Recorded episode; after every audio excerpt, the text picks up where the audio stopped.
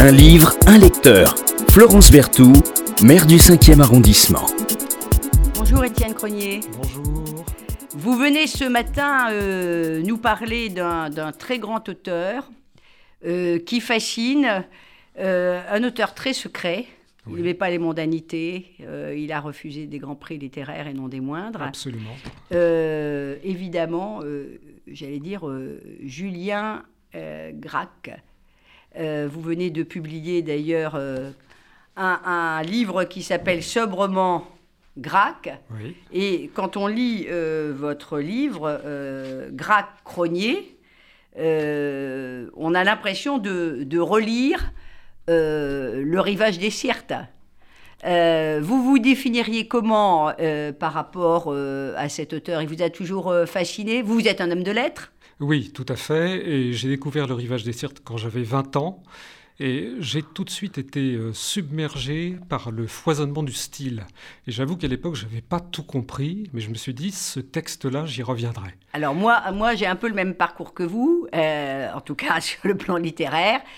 J'avais 20 ans et, et, je me suis dit un petit peu euh, la même la même chose. Euh, quelques mots quand même sur votre parcours à vous, euh, avant de parler de, de Grac, euh, auquel vous venez de consacrer un, livre dans la maison d'édition Le Bord de l'eau, qui est une, une, étude de style, je dois dire, magistrale, parce que vous nous faites rentrer dans l'univers de Grac. Quelques mots sur vous, Étienne Cronier. Votre parcours, nos auditeurs ne vous connaissent pas, forcément. Oui, tout à fait. J'ai une maîtrise de lettres modernes que j'ai faite à la Sorbonne euh, ensuite, j'ai commencé en poésie, comme beaucoup d'auteurs. Euh, j'ai tâtonné beaucoup, mais euh, j'ai. Vous vous définissez comment? Comme un auteur Comme comme un auteur et comme un critique littéraire. Donc j'ai commencé en fait à m'intéresser à la bibliophilie. J'ai écrit des articles pour un, magazine sur les bibliophiles, les amateurs de manuscrits et autographes. Donc ça, c'est une niche. Voilà, tout à fait, c'est une niche. Et ensuite, j'ai évolué vers la critique littéraire, par exemple autour de Baudelaire cette année, euh, pour le, bicentenaire de sa naissance, où j'ai fait un dossier sur Baudelaire et, le théâtre de Baudelaire sur la dualité de ce théâtre. Et, donc, j'aime commenter en fait les œuvres et essayer d'en trouver les, aspects cachés, les mm. secrets, un petit peu comme dans Le Rivage de Sirte, qui révèle beaucoup de, pépites et de, et de sentiers oui, oui, il faut y revenir, méconnus. Y, y revenir. Alors, vous, vous, vous, vous, êtes un spécialiste également euh, de. Vous aimez beaucoup euh, euh, Rimbaud Oui, les éliminations, oui, beaucoup. Éliminations. Auxquelles Grac fait référence d'ailleurs, notamment un texte qui s'appelle Enfance et aussi Ville. Donc il y, a tout cet aspect initiatique qu'on retrouve, qu'on trouve chez Rimbaud et qu'on retrouve chez Grac. Et puis, et puis aussi avant, avant, votre, avant le Grac, euh, Genevois Oui, il y a eu Genevois, euh, avec, en collaboration avec Pierre Brunel. Vous écrivez beaucoup avec euh, Brunel euh, depuis, pas mal, en depuis peu, mais avant aussi, on a fait quelques conférences autour de Genevois, autour de Victor Ségalen. donc on, a, on, est resté en contact pendant des années et des années. C'est lui qui l'an dernier m'a dit, mais ce serait bien de faire un livre ensemble sur Maurice Genevois, puisqu'il va rentrer au, au Panthéon et de montrer l'aspect naturaliste et l'aspect très poétique de cet écrivain qui est vu surtout comme un écrivain de la guerre. Nous, on trouvait qu'il y avait autre chose autour de la forêt perdue, autour des bestiaires qui valaient la, peine d'être dit, d'être euh, mis en valeur.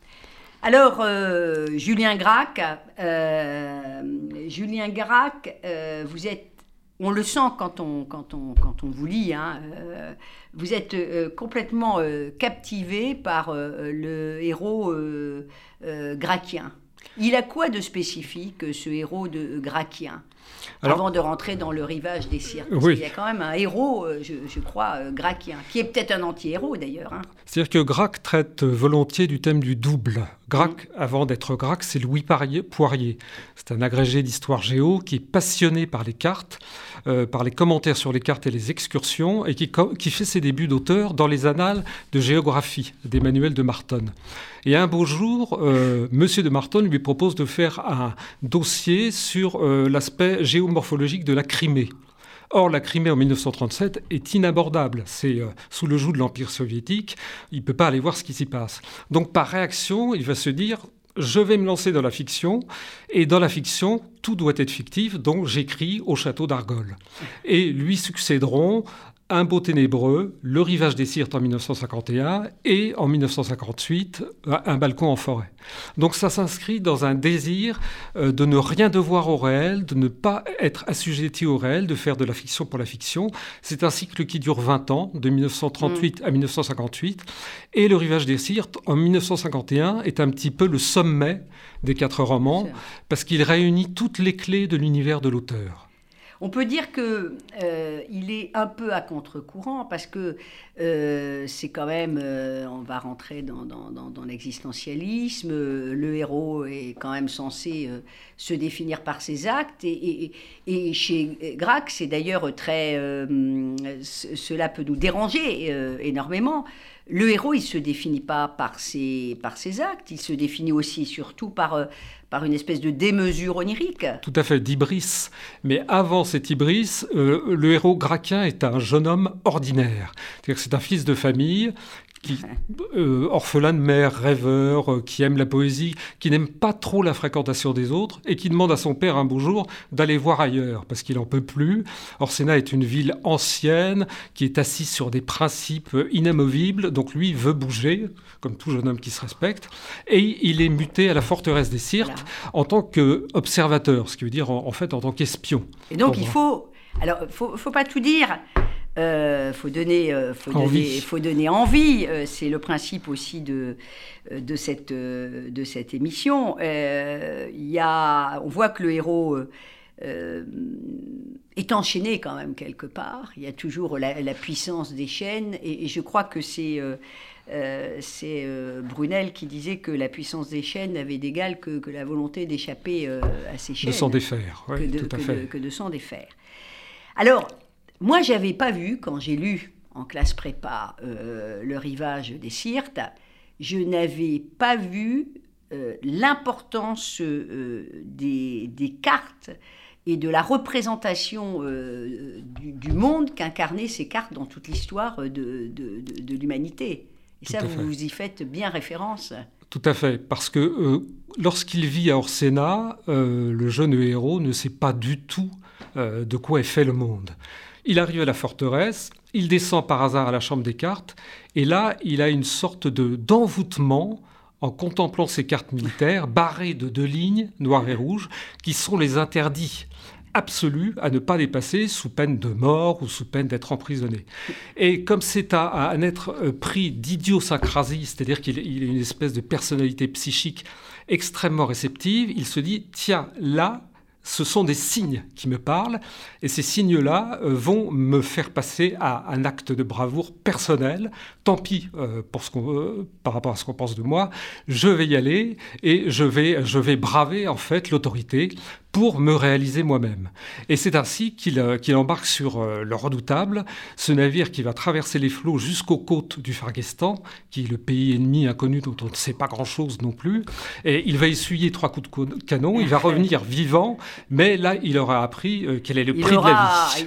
et qui il est, surtout qui il est par rapport aux limites euh, du monde qu'on lui a imposé. Par rapport, par rapport au monde. et ça nous, ça nous rappelle un peu le, roman de Goethe, parce que Gracq est un passionné de, de, la littérature allemande, de, Goethe en particulier. Les années d'apprentissage de Wilhelm Meister, c'est un parcours initiatique, en mm. fait. Il surmonte les obstacles, il en sort vivant, mais il s'aperçoit à l'arrivée qu'en fait, il a été manipulé. Cette liberté lui a été donnée pour s'affirmer, mais ensuite il sera nommé lui-même commandant de la forteresse des Sirtes en remplacement de celui euh, qu'il avait accueilli au début du roman. Donc c'est le cycle qui, euh, comme dirait Nietzsche, qui, euh, qui, tourne, qui tourne et qui est toujours le même dans la grande histoire, où un seul homme peut quand même créer l'événementiel et se distinguer pour en changer un peu le cours. Je, je crois, Étienne Crenier, qu'il faut que vous nous écriviez un livre sur les cartes les cartes dans la littérature. Ah parce que euh, ça, c'est c'est un sujet, euh, c'est un sujet euh, magnifique.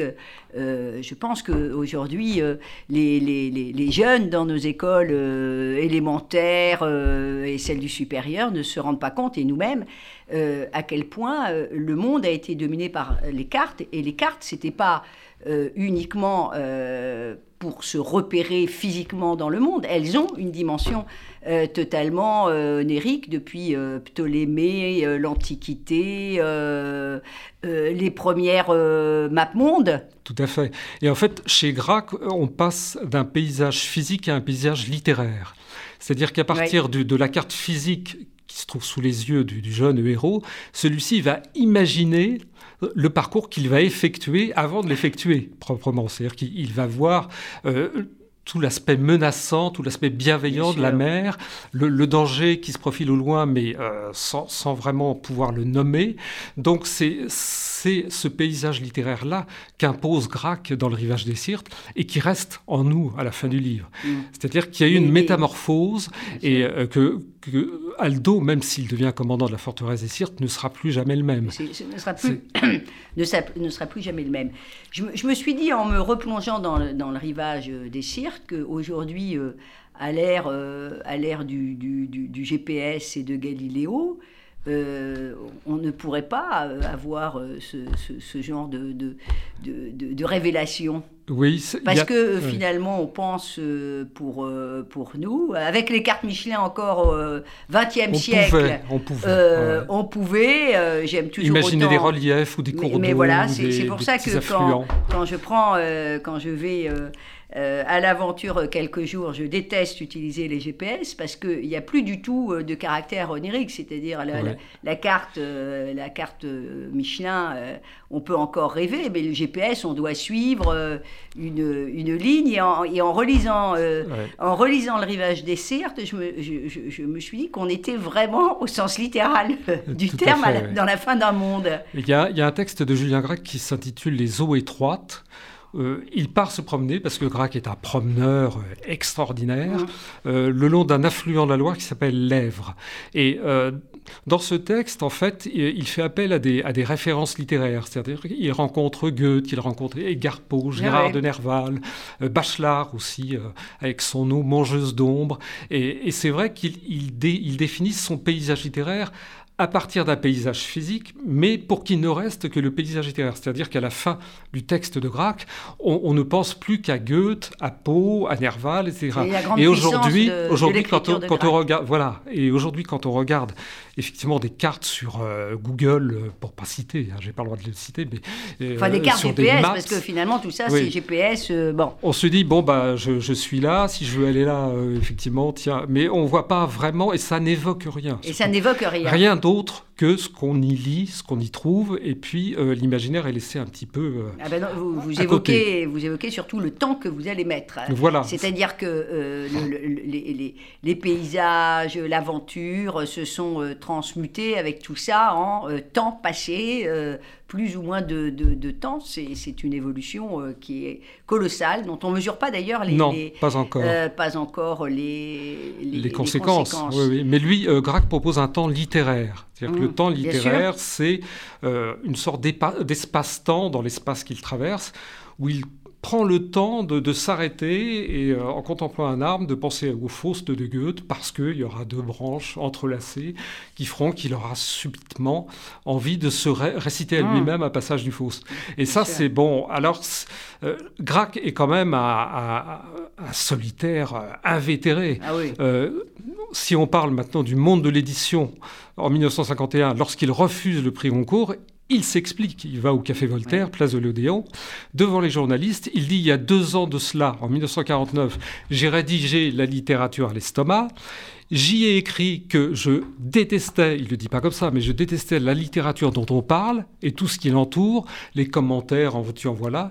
moi, je défends bec et ongle la littérature qu'on lit. Mm. Et c'est cette littérature-là qui m'intéresse, et cette littérature-là est un exercice solitaire. Mm. Au revoir madame, au revoir monsieur, je ne veux pas du prix cours, mais il a été extrêmement courtois, très élégant, il l'a dit sans agressivité, simplement votre monde n'est pas le mien. Mon monde est un monde de littérature. C'est pour ça qu'il est exceptionnel au XXe siècle. Il est à contre-courant de, il est contre-courant de tout. Euh, de tout, mais au niveau du contre-courant d'un fleuve, c'est-à-dire un contre-courant qui peut se transformer en courant lorsque le voyage en vaut la peine. Oui. Et il a. Ça fait partie des immenses. Oui, des, uniques, je dirais des uniques. Et des uniques parce qu'il est, il est vraiment unique. Il n'est pas comparable au XXe siècle et on cherche avec difficulté ses successeurs. Alors, on, a, on le commente mal, je parle comme ancienne élève, on, le commente euh, je trouve très mal, Grac, et on ne donne euh, pas envie euh, aux jeunes de lire Grac. C'est pour ça que je trouve Étienne Crenier, qui est très important que vous veniez en parler là ce matin. bon, le rivage des Sirtes, qui est évidemment le, j'ai même du mal à dire le roman, parce que c'est pas un roman, c'est euh, un objet non identifié pour moi. Oui, c'est ça. Euh, ce, matin, et bon, euh, quand on, s'il y a qu'un livre à lire de Grac, tout mérite d'être lu, mais c'est quand même vraiment, vraiment le rivage des Cires, parce que vous donnez envie de, de, découvrir cette, cette écriture tout à fait, tout à fait singulière. Mais Grac euh, ça se lit vraiment pas euh, dans, dans, dans, le métro ou dans le bus, ou alors il faut avoir une capacité euh, à s'isoler totalement totalement du monde, vous êtes d'accord? Oui, oui, il faut la chercher, il faut chercher le lieu, parce que bon, chez Rack, le lieu est fondamental. Pour lire, pour penser, pour rêver et pour s'épanouir soi-même.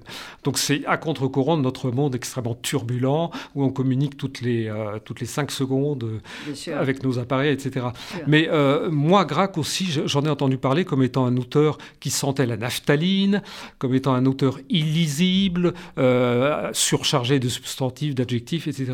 Et dans mon étude de style, je fais une démonstration qui a des parallèles entre plusieurs catégories d'adjectifs qu'il utilise et d'autres. C'est-à-dire qu'il y a des passages d'un paragraphe l'autre quand on prend le temps de savourer sa prose qui est absolument magnifique parce qu'elle est travaillée, euh, je dirais, au détail près. Alors ce matin, d'habitude, on ne vient pas parler euh, de, de, de, son livre, mais je suis obligée de parler du Grac de Cronier parce que c'est compliqué, en tout cas pour ceux qui n'ont jamais euh, lu Le Rivage des Sirtes, de lire euh, le rivage des Sirtes, et, là vous avez un peu le dictionnaire. Voilà, mais un dictionnaire euh, qui n'en est pas un, euh, qui n'en est pas un. Vous allez nous, nous, nous, lire un, passage. Alors attention, hein, parce qu'il faut donner envie, hein, Étienne Crenier. Donc ceux qui n'ont pas lu Grac, il faut, il faut, il, faut bien qu'on comprenne que c'est, c'est, c'est un voyage, voilà, c'est, c'est un voyage. J'ai une petite colle à vous, à vous poser, parce que comme on parle de cartes, et comme je sais que vous connaissez bien le cinquième, est-ce que vous savez qui a fait la première carte en France, première carte de France, qui a donné un lieu, un tout petit lieu dans le cinquième?